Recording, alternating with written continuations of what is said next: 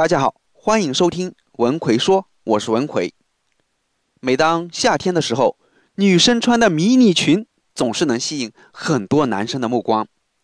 我们说话其实也是一样，好的交谈就要像恰当好处的迷你裙，足够短才能吸引人，又足够长才能包括或涵盖整个主体内容。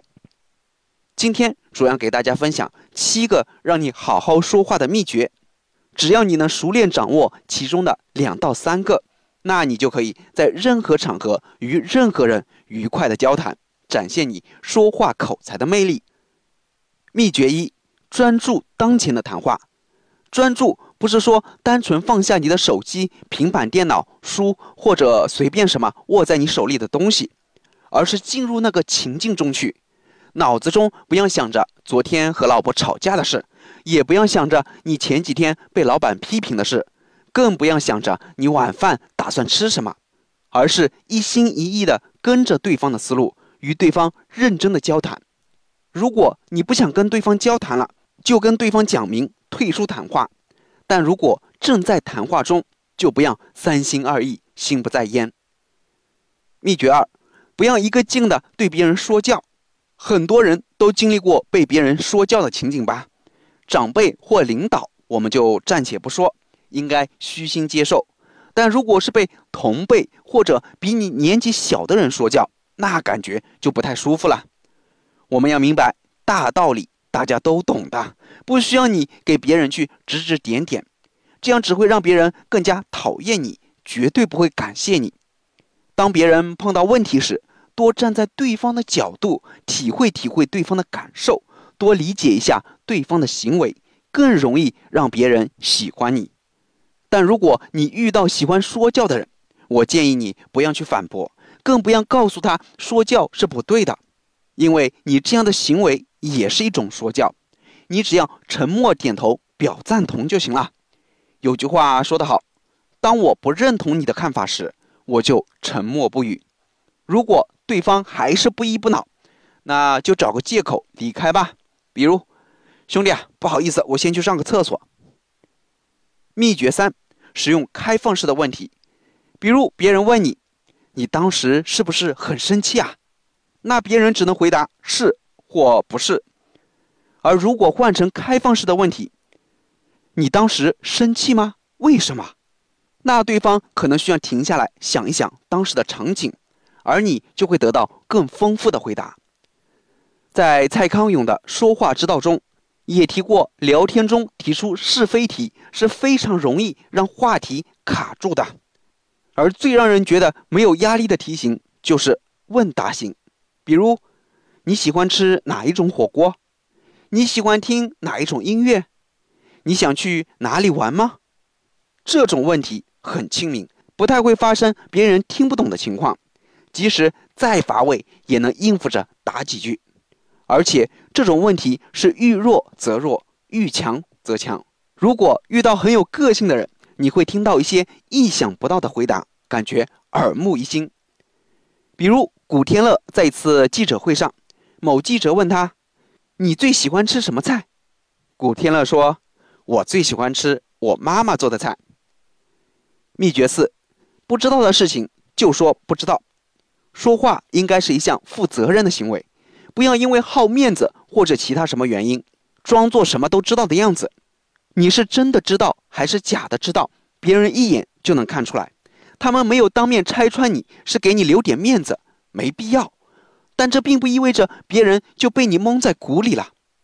如果你是某方面的专家，就更需要谨言慎行了，因为你的观点会给对方产生极大的影响。你可能只是随便说说，并不严谨。而别人却很可能拿你的话当至理名言，万一产生不良后果就麻烦了。秘诀五：不要把自己的经历和他人比较。在人际交往过程中，这个错误很多人都会犯，就是把比惨当成安慰。朋友谈了两年的恋爱后失恋了，伤心欲绝。此时，如果你跳出来说：“你那个失恋不算什么。”以前和我谈了四年的女朋友还不照样和我分手了？看上去像是安慰，实际上对方此时的内心应该是这样的：怎么啦？老子刚刚失恋，正难受着。你说这话什么意思啊？你比我更惨，是让我来安慰你吗？所以，如果对方谈论失去了家人，你就不要顺势开始说你失去家人的事情；如果对方在说工作上的困扰，你就不要告诉他们你多么讨厌你的工作。记住，这不是在谈论你的事，你不需要在此刻证明你多么能干，或者你经受了多少痛苦。你跟别人比惨，只会让别人心里更烦。秘诀六：少说废话。这一点主要适用于工作中，比如汇报工作，首先要说的就是结论。如果你在例会上上来就长篇大论，我上周一做了什么什么什么，周二做了什么什么什么，流水账式的汇报，你的领导一定会打断你。你要说的就是上周总共做了哪些事，期间。遇到过什么问题？如何解决？接下来要做什么？需要什么样的支持？不说废话，直奔主题。开会、与领导沟通、与客户沟通等等需要效率的场合，在开口前就要先思考、善总结，把最重要的信息用最简短的语句表达出来，让别人在最短的时间内明白你要说什么。讲话一定要分清主次。什么是主要的？什么是次要的？什么是必须讲的？什么是不用讲的？什么是可讲可不讲的？把这些都分分清楚，沟通的效率就会高很多。秘诀七：认真倾听，这是最重要的一条。卡尔文·柯立芝曾说：“从没有人因为听的太多而被开除的。”我们听过太多人说过：“你们必须要学会倾听他人。”要记住，我们应该是为了理解而倾听，而不要仅是为了回应而倾听。我在之前的节目也强调过很多次倾听的重要性，也分享了很多关于倾听的方法技巧。如果忘了，可以去翻一翻我以前的节目《温故而知新》。最近有不少学员问我，在和别人沟通过程中总是把握不好说话的分寸。要怎么做才能让自己说话有分寸呢？想要说话有分寸，四不原则一定要牢记。只要你能记住这个四不原则，你说的话就不会失了分寸。什么是应该讲的？什么是不应该讲的？什么时候应该说什么？什么时候不应该说什么？都一清二楚。那四不原则具体是哪四个不呢？微信搜索我的公众号“文奎说”。然后在公众号里回复零八九，我详细讲给你听。我在微信公众号“文奎说”里等着你。